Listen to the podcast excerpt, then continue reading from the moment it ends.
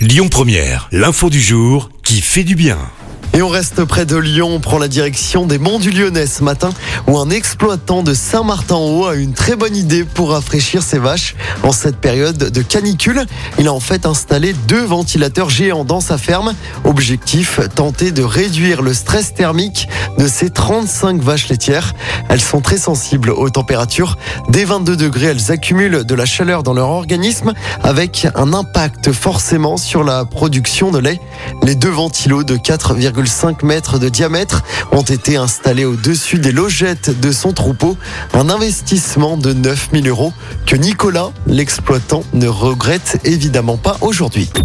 Écoutez votre radio Lyon Première en direct sur l'application Lyon Première, lyonpremière.fr et bien sûr à Lyon sur 90.2 FM et en DAB+.